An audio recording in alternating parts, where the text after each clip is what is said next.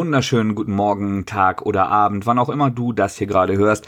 Und willkommen zu einer knackig komprimierten Kaffeefolge von Pau, ein Comic-Podcast. Ausnahmsweise, obwohl ich gar nicht wie die anderen beiden Hipster-Snobs Kaffee trinke, mit dem Mattes mir. Und wie immer, wie wirklich immer, unserem Bollwerk, Andreas Wolf. Hallo. Na, Sie einfacher Mann, der gerne Cola trinkt? Wie geht es Ihnen? Ich trinke gerade noch viel schlimmeren, Herzfrequenz verändernde Todeslimonade aus der Hölle. Ah, jenes, welches nach Ungeziefer benannt ist? Das vielleicht auch in einem Comic, das ich heute besprechen möchte, plattgekloppt wird?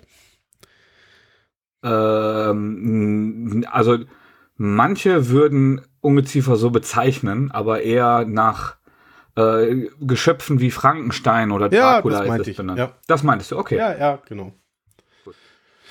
Hm, könnte ich mir auch noch. Aber ich habe seit Tagen, habe ich ehrlicherweise schon einen Hieper auf einen Milchshake. Und man mag mich komplett verdammen dafür, aber ich finde die von McDonalds sehr geil. Muss mich aber zurückhalten, da nicht einfach hinzufahren und mir einen zu holen. Weil das halt mal knappe 15 Kilometer sind, nur um sich einen Milchshake zu holen. Ich arbeite an einem Ort, an dem es auch ein Five Guys gibt. Ja. So eine Burgerbutze, die äh, noch drastisch viel bessere Shakes macht. Ich kenne es aus Wunsch, Legenden, ja. Das habe ich noch nie probiert. Auf Wunsch auch mit Bacon. Das, Ich, okay. ich verzehre mich nicht danach, aber hey, don't, don't judging, äh, no judging.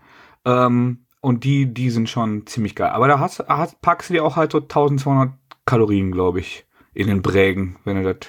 Ja, da- das ist der zweite Grund, aber Five Guys kenne ich auch nur aus Legenden aus großen Städten. Ja. Ähm, ich weiß noch, wie gefeiert wurde, als McDonalds bei uns aufgemacht hat. Also, da war ich, weiß nicht, Sechste sieben oder. Nee, so, so schlimm nicht, aber ich war sieben oder acht oder so. Und auch McDonalds war so etwas, das es sonst nur in großen Städten gab. Und da hat bei uns einer aufgemacht. Ähm, und da, das haben sehr viele Leute sehr gefeiert. Das war was sehr Besonderes für, das Ort, für den Ort, ja. Hab, habt ihr am Anfang Obstkörbe hingebracht und hm, äh, hm, äh, so Cthulhu-eske Chöre angestimmt? Nee, ich weiß um das nicht. goldene M anzubeten? Die Nachbarn Oder haben andere Läden auch geleuchtet? nee, geleuchtet haben nicht alle, aber die Nachbarn hatten immer so weiße, spitze Kapuzen auf. Ich weiß nicht, was das war, keine Ahnung. Ich war, ich war noch zu jung dafür. Das ist, äh, Ah, wir, wir verrennen uns in äh, politische Unkorrektheit. ich glaube auch. Mathis, bist du denn zum Lesen gekommen in letzter Zeit? Bin ich tatsächlich ein bisschen. Ähm, und wer, werde äh, regelmäßige Hörer damit langweilen, dass ich, äh, aber ich glaube auch nicht, dass ich aus dem äh, von mir hochgeschätzten Dantes Verlag vom äh, von mir hochgeschätzten Stan Sakai Usagi Yojimbo Bücher gelesen habe. Und ähm, ich möchte darauf aufmerksam machen, dass außerdem heute ähm, Samurai Rabbit the Usagi irgendwas ähm, auf Netflix es einen Trailer gibt. Ich war so, so mäßig äh, gespannt darauf, weil erst hieß es, gibt eine Usa es wird eine Usagi Yojimbo Serie auf Netflix geben. Dann hieß es, ja, ist aber eigentlich sein Nachfahr in so einem pseudofuturistischen, äh, pseudofeudalen Japan. Wo ich gedacht habe, oh, warum nimmt er nicht die coolen Charaktere und die coolen Layouts, die da sind? Aber ich habe dir den Trailer vorhin geschickt. Ich finde, es sieht geil aus. Ich freue mich da auch schon drauf. Das ist, äh, ich werde den auch mal verlinken in den Show Notes. Dann könnt ihr Ja. euch den alle angucken. Ähm, Und ähm, ich habe einmal Band 20 gelesen, der heißt Flüchtige Einblicke in die Arbeit des Todes. Und äh, klingt deutlich fatalistischer, als er ist. Es ist ja oft so, dass entweder es große zusammenhängende Storylines sind, diese Bände, oder eben so eine Sammlung von ähm, rudimentär miteinander vernetzten Kurzgeschichten. ja. Das ist jetzt hier der Fall und ist, ich finde, das ist eine, ähm, eine sehr, sehr vielseitige Angelegenheit geworden, weil ähm, einige Episoden dabei sind, in denen der Titelheld gar nicht vorkommt, sondern äh, Nebenfiguren komplett im Vordergrund stehen, wie ähm, das, das großartige äh, hornlose Nashorn äh, Gen, der Kopfgeldjäger, oder seine Freundin Tomoe. Und ähm, das sind beides ernstere Episoden, aber es ist auch eine dabei, wo er zum Beispiel einer ähm, eine maulende Oma ihn dazu nötigt, ihn zu begleiten, ihm zu helfen, obwohl er eigentlich gar keine Zeit hat und sein äh, Edelmanntum, sein Samuraitum ihn dazu zwingt, äh, mitzugehen und er immer mehr mit sich kämpfen muss, weil, weil sie wirklich eine, eine bösartige, bittere alte Frau ohne jeden Anstand ist mhm. und ihn das dann äh, in, in seinen Gentleman-Fähigkeiten herausfordert. Äh, ähm, ein, ein sehr abwechslungsreicher, vielseitiger Band, äh, Band der ähm, sehr schön isoliert funktioniert. Falls mal jemand reinschnuppern will, ohne äh, gleich 20 Bände zu kaufen. Flüchtige Einblicke in die Arbeit des Todes. Ähm, man, man, könnte jetzt auch noch was zum Optischen sagen. Er ist ja schwarz-weiß gezeichnet in, in so einer äh, cartoonesque, ein bisschen an ähm, auch an, an Barks oder an die italienischen Disney-Sachen erinnernden äh, Optik aber auch eine, eine ganz eigene, die inhaltlich japanisch ist, ansonsten aber eher so, so westlich cartoonesk. Und ähm, der, der ist von Anfang an auf einem sehr, sehr hohen Level. Und den, den hält er eigentlich immer. Das heißt, visuell gibt es da gar nicht so viel Neues zu berichten. Anders beim äh, erstmals auf Deutsch erschienenen Space Usagi. Das ist eine, äh, eine bei Mirage erschienen. Ich glaube, bei Mirage tatsächlich im Original das erste Mal der, der Verlag von, äh, von Laird und ne? Eastman, genau, von den Turtles-Gründern. Schlagt mich, äh, wenn ich was Falsches gesagt habe, aber so habe ich es in Erinnerung. Ähm, eine Miniserie, die im Grunde diese, diese ganze Edo-Ära, diese ganzen ähm, Samurai-Charaktere, Usagi, alle seine Freunde, von denen ich gerade sprach, in äh, ja, ein, ein futuristisches Szenario verlagert. Mit Dinosauriern. Und äh, tatsächlich hat äh, der, der sehr sympathische Stan Sakai gesagt, dass es ihm sehr viel darum ging, Raumschiffe und Dinosaurier zu zeichnen, weil er da Bock drauf hatte. Berechtigt, ja. Was ich nicht wusste bis zum Editorial ist, ähm, dass es einen Piloten gab für eine Zeichentrickserie, ähm, den man auch auf YouTube findet. 15 Minuten lang ungefähr ähm, und dass man in Verhandlungen war für Spielzeugherstellung und so weiter. Aber man mit Bucky O'Hare, das ich damals auch sehr gern gesehen habe, so ein anthropomorpher Hase, auch so eine ähm, Weltraumklicke. Ja. Ähm, mit, mit so einer vierarmigen Ente, die dann Schütze ist und einem, einem Roboter und einer, einer telepathisch begabten Katze. Ähm, es, ich fand es damals ziemlich cool. Es ist aber halt auch so ein, so ein Spielzeuglizenzding gewesen, was wahrscheinlich nicht, nicht so richtig viel Nährwert hatte. Ah, habe ich schon mal gesehen irgendwo. In, ja. okay. in meiner Erinnerung ist das großartig. Ähm, Space Usagi sollte dann halt doch nicht damit konkurrieren und blieb ein Comic und auch ein sehr guter. Es ist, also dem Ganzen geht natürlich die, ähm, diese pseudohistorische äh, Korrektheit von den anderen Usagi-Bänden ab, die ja teilweise auch auf Märchen, auf Folklore sich berufen, aber immer sehr, sehr eng an tatsächlichen Überlieferungen oder an tatsächlichen Geschehnissen sich bewegen. Ja. Und darin kleine Geschichten erzählen. Das ist hier natürlich nicht so. Ähm, es ist, wie ich äh, gerade sagte, es gibt ja immer so größere Handlungsstränge oder Kurzgeschichten. Das ist ein sehr großer Handlungsstrang, hat den Umfang von ja, etwa zwei regulären Usagi-Bänden. Ist eine, eine spannende, nicht wahnsinnig überraschende Geschichte, ähm, die wahnsinnig viel Star Wars channelt. Okay. Und ähm, das passt deshalb saugut, weil Star Wars auch wahnsinnig viel mit, äh, mit dieser japanischen Kultur und mit den Samurai zu tun hat. Der ganze Jedi-Orden, die Jedi-Gewandung, ja. die Laserschwerter, ähm, die, die Sith, also die, die Abtrünnigen, ähm, das atmet das sehr. Falls man, äh, das ganz, ganz besonders stark fällt einem das auf, wenn man die erste 2D-animierte Clone Wars-Serie, die lief noch bei Cartoon Network, und mhm. die bekommt man jetzt auch bei Disney Plus zu streamen. Ähm, da fällt, wird einem das so richtig bewusst. Weil die halt auch sehr anime-esk aufgezogen ist. Ja, und das ist eigentlich Space Usagi. Eine große, zusammenhängende, eher abenteuerliche als lustige Geschichte, die aber natürlich trotzdem ihre, ihre humoristischen Intermezzi hat. Ähm, ein sehr hübscher, sehr liebevoll aufgemachter Band und ähm, isoliert. Also das ist keine große Serie und die hat auch nicht diese historischen Bezüge. Interessiert jetzt vielleicht mal ein paar Leute, die, die sonst nicht in der Reihe drin sind, die ja sehr häufig feature und das auch in Zukunft noch machen werde. Ähm, aber eben auch solche, die mal einen Schwenker reinmachen werden. Und ich bin gespannt, was bei der Netflix-Serie da noch für Bezüge machen werden, weil die ist ja auch ähm, etwas futuristisch angehaucht. Und ähm, ja, ich fand's toll, es hat mich sehr gut unterhalten. Und, und ich, ich, hoffe, ein paar da draußen werden das auch versuchen. Ja, und ich entnehme dem Ganzen, dass man auch die anderen Comics gar nicht kennen muss, um es zu lesen, weil es so isoliert Null. ist. Genau, also während ähm, der, der 20er-Band, sagte ich ja gerade, der funktioniert ja. auch sehr schön alleine, nimmt aber immer mal wieder Bezug auf Geschehnisse davor. Und der Space Usagi, der funktioniert komplett isoliert. Es sind im Grunde, was wäre, wenn diese Figuren in einem futuristischen Szenario wären. Ja. Und wer noch von Anfang an nur diese Geschichte gibt und kein Vorwissen, wird alles. Also man, man ist zwar mitten im Geschehen, aber aus diesem Geschehen heraus erklären sich die Charaktere. Es, es funktioniert mit null Vorwissen und es hat äh, einen Mehrwert für Leute, die die Charaktere aus diesem feudal-japanischen Zusammenhang kennen. Ähm, aber ähm, ist überhaupt nicht nötig, da Vorwissen zu haben. Sehr cool. Ja, das werde ich mir auch nochmal auf die Liste packen dann. Schönes vielleicht, Ding. Vielleicht auch ein bisschen vorziehen. Ich bin ja sonst in der Reihe erst bei Band Nummer 3, aber ähm, wenn das so isoliert ist, dann. Das ist tatsächlich so eine Reihe, die, die ich mir auch komplett besorgt habe, aber ähm, ich nicht chronologisch gelesen habe. Ja. Das heißt also, ich habe die ersten zwei, drei gelesen, dann kam aber dieser äh, Kusanagi raus, also dieses große Epos. Ähm, dann habe ich das erst gelesen und da kann man auch ganz gut hin und her springen. Da, da gibt es zwar so große Schlüsselereignisse, ähm, wie zum Beispiel äh, Usagis Sohn, aber ähm, der, der dann irgendwann auftaucht und äh, von der aber nichts davon weiß, dass Usagi sein Vater ist.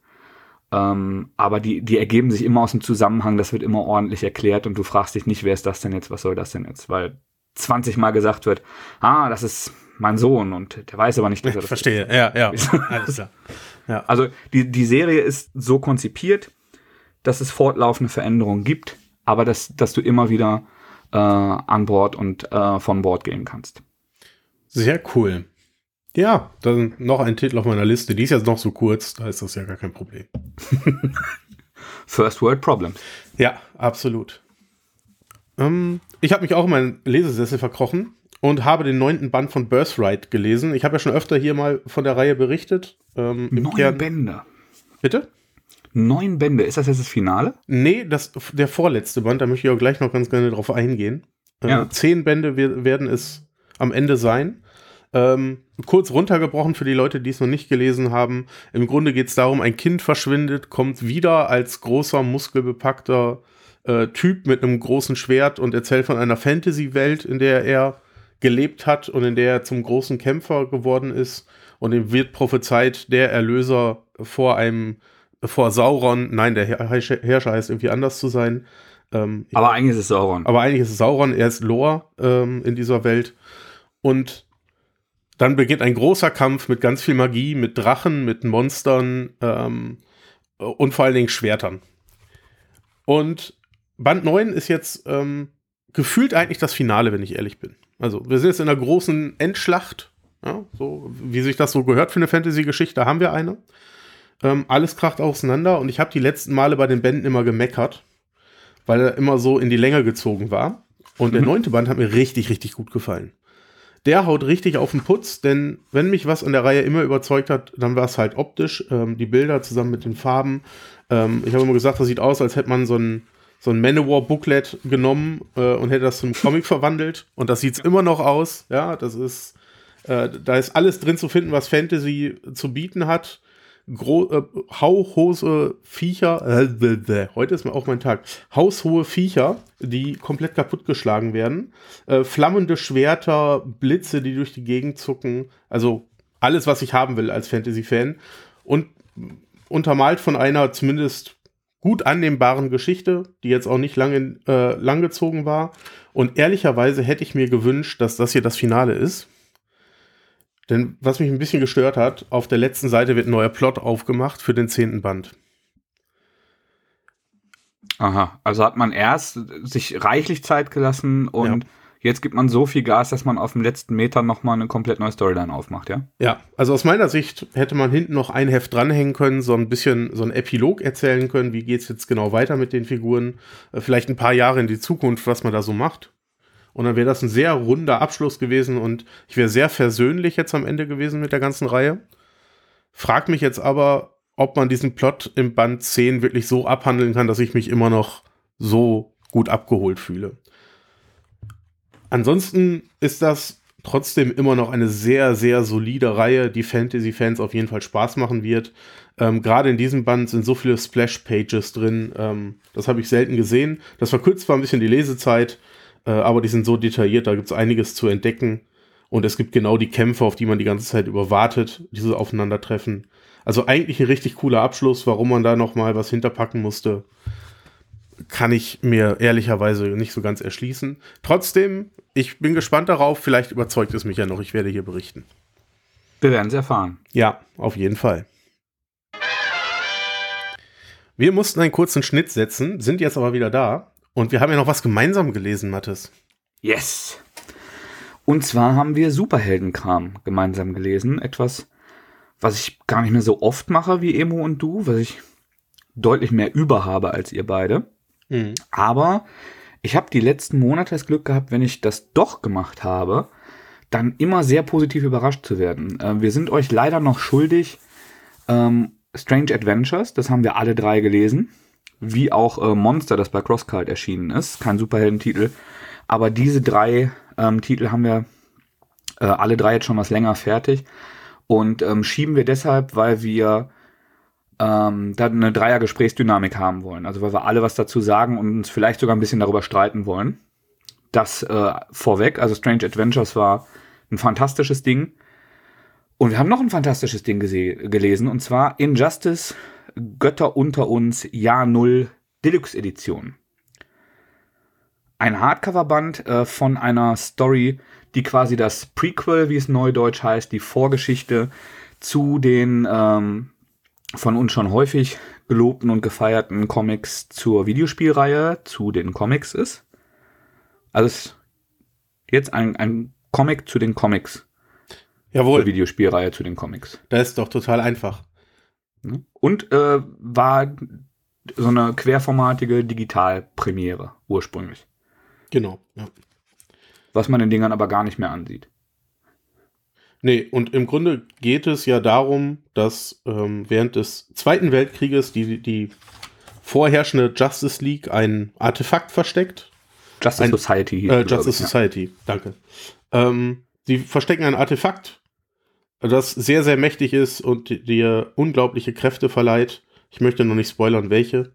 Ähm, und der Joker erfährt davon in der heutigen Zeit und möchte jetzt dieses Artefakt bekommen.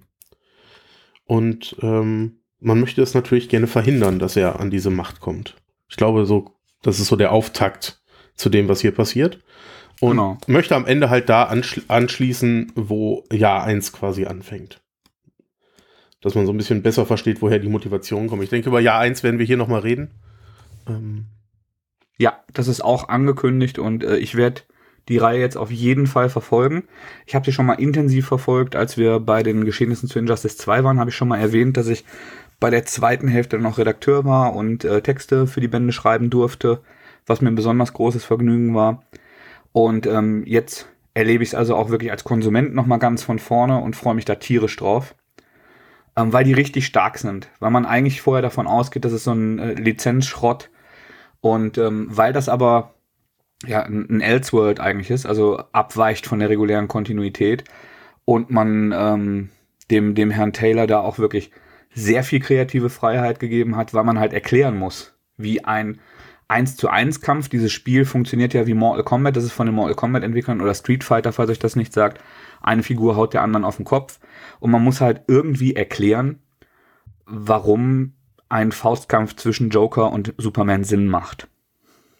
Genau. Und ähm, dieses Artefakt und diese Vorgeschichte geben so einen Hinweis langsam darauf, äh, wie, wie solche Machtverschiebungen unter anderem funktionieren in dieser Injustice-Welt. Ähm, und ich bin eigentlich jetzt bei dem Jahr Null ein bisschen davon ausgegangen, dass das qualitativ abfallen wird mhm. gegen die äh, Haupt-Injustice-Reihe und dass es spektakulärer und äh, weniger charakterentwicklungszentriert wird.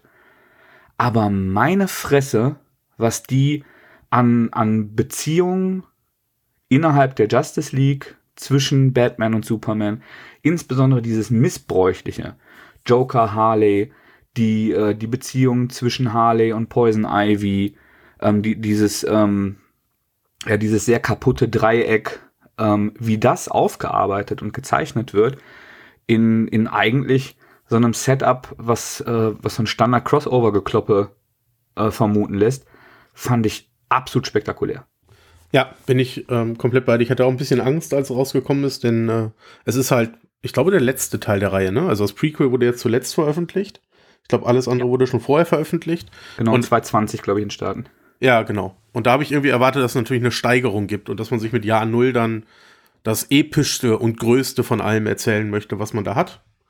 Ähm, und hatte dann auch ein bisschen Angst und ob das wirklich gut anschließen kann dann auch an, den, an das Jahr 1.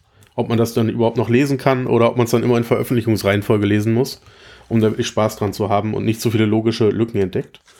Aber das hat richtig gut funktioniert und hat sich genau auf diese Beziehung sehr gut konzentriert. Und das zu jeder Zeit. Natürlich gibt es Gekloppe, keine Sorge. Ihr kriegt viel Superhelden-Action. Aber ähm, die Figuren werden einem auch sehr gut näher gebracht und auch die Motivation der einzelnen Figuren wird einem sehr gut näher gebracht. Und, und ich muss auch sagen, ich habe viele gute Joker gelesen, aber ich habe selten so guten Joker gelesen wie hier. Das verstehe ich, also, ja. Der, der auch wirklich, ähm, der zum einen diesen, diesen überzogenen Humor mitbringt, aber halt auch wirklich so äh, Psychoserienkiller-Qualitäten hat und dann an, an diese Macht kommt, die er da hat.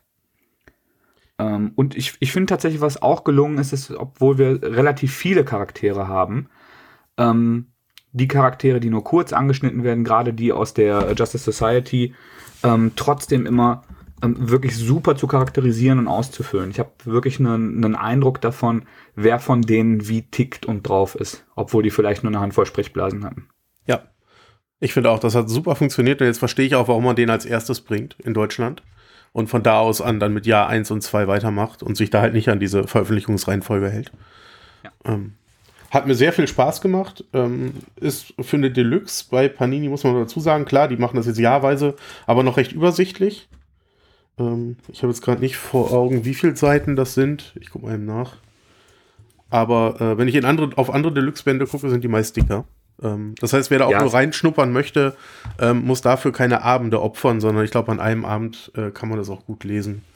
Wie, wie halt so ein normaler, etwas größerer 6-7 Hefte Story Arc irgendwie. Wie, wie so ein handelsübliches Paperback, aber als Hardcover. Ja, genau. Und das sind ja keine, im ursprünglich keine Einzelhefte, sondern halt so Digitalkapitel, 14 Digitalkapitel gewesen. Ja. Und der Umfang ist, keine Ahnung, 110 Seiten. 156, ich habe gerade nachgeguckt. Ist doch ein bisschen mehr, 156. Genau, aber ich finde, das ist immer noch ein guter, guter Umfang, wenn man mal reinlesen möchte. Ja. Und rausfinden möchte, ob das was für jemanden ist. Außerdem gibt es im Anhang ein wunderschönes Cover, wo Adolf Hitler ein paar aufs Maul bekommt. Äh, alleine dafür lohnt sich schon, sich das zu holen. Ja, es, äh, es hat auch Nazis in Stimmt, der äh, ja. Origin. Das, äh, das war auch. Es ist ein bisschen wie Indiana Jones, ja. Ja, genau. nee, äh, großartiges Ding und ich, ich ähm, bin wirklich sehr, sehr vorsichtig und ähm, ja, und, und äh, geizig mit meiner Zeit geworden, was so das Anfangen und Verfolgen von Serien geht. Das ist jetzt auf jeden Fall ein Ding, das ich von Anfang bis Ende verfolgen werde und auch äh, hoffentlich mit euch dann teilen werde, wie, wie da so der Progress ist. Ja, ich hoffe auch. Also ich werde auf jeden Fall auch weiterlesen. Ich habe zwar Jahr 1 auch schon mal gelesen, äh, aber rein digital, denn im Deutschen sind die Sachen ja teilweise vergriffen. Äh, und freue mich einfach, dass das jetzt in Deluxe Band nochmal neu aufgelegt wird und man die Chance hat, das zu lesen. Denn wenn man DC lesen möchte, wäre das auf jeden Fall eine Reihe, die ich da empfehlen würde. Total. Ähm, die, dieses Jahr 1 kommt, ist verschoben auf 12. Mai, habe ich dir, glaube ich, vorhin geschrieben. Ja, genau. Ähm, 50 Euro beinhaltet das dann das komplette Jahr 1? Davon gehe ich gerade aus, ja. Sind zwölf Hefte dann auch tatsächlich ja. Jahr 1, ne? Genau. Und, ja, cool. Ähm, Ein richtig rundes Ding. Ja. Und es gab im Panini-Forum schon die Nachfrage, ob man denn auch alles wirklich zu Ende führt. Ja. Äh, woraufhin die Antwort war, die man auch erwarten würde. Wenn es gekauft wird, ja. Ja, dann kauf das mal bitte. Ich will das fertig haben. Genau das wollte ich damit. ich, Liebe Leute, ich bin ja nicht so hinterm ja, Berg. Ich, ich, ich, will das im Schrank stehen haben, bitte kauft das auch. Nein, ihr wollt das wirklich lesen, wenn ihr Interesse an DC habt, an den Figuren habt. Äh, auch wenn ihr bisher noch nicht wusstet, wo ihr da einsteigen sollt, ist Injustice auf jeden Fall eine Reihe, die man da nehmen kann. Und die man auch nicht Und das sage ich als jemand, der richtig überdrüssig ist mit dem Kram. Ja, guck mal. Ne? So nämlich. Gut. Andreas, Mattes. dieses kurze, knackige Intermezzo war mir ein unvergleichliches Vergnügen. Mir Ich danke auch. dir, ich danke der Academy und hau dir trotzdem keins auf die Fresse. Das ist total nett von dir, denn Gewalt ist verabscheuungswürdig. Absolut. Euch da draußen, ich weiß nicht, wann ihr es hört, habt noch einen schönen Tag, gute Nacht oder guten Morgen. Bis zum nächsten Mal. Ciao. Ahoi, tschüss.